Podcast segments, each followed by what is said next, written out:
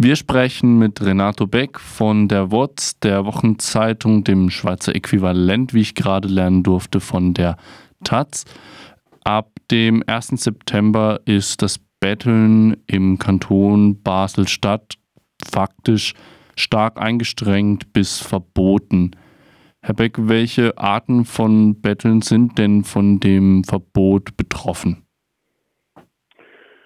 Ja, grundsätzlich sind alle Arten von Betteln äh, betroffen, also sowohl aggressives Betteln, äh, bandenmäßiges Betteln, das war vorher schon verboten, als auch passives Betteln, das heißt, wenn jemand einfach äh, an der Ecke sitzt und die Hand aufstreckt. Ähm, das ist jetzt nicht äh, flächendeckend verboten, weil das äh, mit übergeordnetem Völkerrecht nicht kompatibel wäre, sondern man hat eine Regelung gefunden, die ein bisschen eine juristische Schlaumeierei ist. Also man hebelt dieses, äh, dieses absolute Verbot ein Stück weit aus, indem man eine lange Liste von Orten äh, definiert hat, wo Betteln nicht mehr erlaubt ist. Also das geht von Bahnhofs über Banken, äh, Geschäfte, Wohnhäuser, Parks. Da darf man jeweils äh, nur mit einem Abstand von fünf Metern zum Eingang noch betteln. Faktisch heißt das heißt, der gesamte Bereich in der Innenstadt äh, mehr oder weniger unter das Bettelsboot fällt. Von dem her äh, ist es nicht mehr so einfach, hier noch einen Ort zu finden, um äh, betteln zu können. Basel gilt ja dahingehend eigentlich oft im Vergleich zu anderen Städten in der Schweiz eher noch als liberale Stadt. Ähm, wie äußert sich denn das de facto Verbot im Basler Stadtbild? Hat sich da etwas schon verändert? Gut, das, da muss ich ein bisschen ausholen. Das Bettelverbot wurde ja, das gab es äh, sehr lange. Dann wurde es im Zuge einer Gesetzesrevision ähm, abgeschwächt. Ab Juli 2020 war dann nur noch bandenmäßiges Betteln untersagt. Ähm, dann gab es eine riesige Kontroverse, weil äh, vereinzelte äh, Gruppen, vor allem von Romas, in der Stadt waren, in die Stadt kamen und hier bettelten. Und das hat dann schon ähm, die Stadt äh, enorm äh, aufgewühlt. Also das habe ich ehrlich gesagt so auch noch nie erlebt. Ähm, also die Leute hier waren komplett überfordert mit der Situation, weil man das so nicht kannte.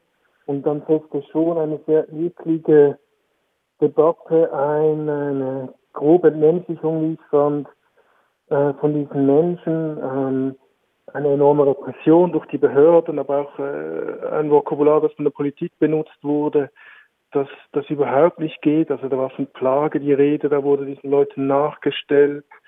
Ähm, Medienberichte erschienen täglich, Kommentare, in denen äh, einfach Dinge behauptet wurden, die faktisch falsch sind, dass es eine Mafia wäre, dass alles nur vorgespielt wäre, etc. Und dieser Diskurs mündete dann darin, dass jetzt wieder dieses äh, quasi leicht abgeschwächte Bettelverbot in Kraft gesetzt wurde. Und ähm, ich glaube, die meisten Leute sind froh, dass, dass wie das Thema weg ist. Ähm, man merkt es nicht mehr so viel, also es hat kaum noch Bettlerinnen in der Stadt, allerdings schon war das schon im Sommer so. Und ich glaube, den meisten Leuten hier ist nicht ganz bewusst, ähm, was für eine Debatte das denn halt lief und dass das im Grunde genommen ähm, überhaupt nicht passt, auch zum Selbstbild, dass man hier in Basel gerne pflegt, so als weltoffene, liberale, soziale Stadt. Also das war schon eine ein Tiefpunkt und für mich auch ein Blick in den Abgrund, wie aufgestachelt von Medien und Politik diese Stadt äh, mit diesem Phänomen umging, das, das man ja aus äh, vielen europäischen Städten kennt, das auch nicht ähm, überraschend ist, dass dieses Wohlstandsgefälle dazu führt, dass Leute hierher kommen, um ihre Existenz zu bestreiten. Und äh, ja, jetzt ist quasi Ruhe eingekehrt. Jetzt haben Sie schon angesprochen, dass das Wohlstandsgefälle natürlich ein Punkt ist und auch die schweizerischen Spezifika in diesem Fall nochmal erläutert. welche Gründe und Motivationen glauben Sie, hat denn zum Beispiel die Politik im Kanton oder auch haben die Medien, äh, um gerade auf Roma zuzugehen und sie sozusagen zu diffamieren mit ihren Falschinformationen oder Gesetze zu erlassen, im Fall der Politik jetzt, um dieses Verbot zu erwirken, um die Bettelnden aus der Stadt zu haben? Welche Gründe und Motivationen gibt es da? Also die ganze Debatte fiel äh, in den Wahlkampf. Also im Herbst 2020 wurde hier gewählt. Und das wussten natürlich so rechte und auch eigentlich gemäßigte bürgerliche Parteien zu nutzen. Und ich glaube, es war schon viel auch diesem Wahlkampf geschuldet, dass diese Debatte so entgleiste. Und ich denke, seitens Medien ähm, war es natürlich ein dankbares Ziel, also hier auf die, auf die Roma loszugehen, hier äh, diese Aufregung quasi zu kapitalisieren und auch äh, die Klicks zu holen, die Aufmerksamkeit zu bekommen. Also ich habe das das sind halt äh, das sind halt Leute ohne eine, eine, eine Lobby. Das sind Leute, die sich in dem Sinne auch nicht einbringen können in die Debatte, also jetzt die, die Bettler aus äh, Rumänien. Und das war einfach ein sehr, sehr leichtes Ziel, um hier Sicherheitspolitik äh, quasi äh, durchzusetzen oder zumindest das vorzugeben.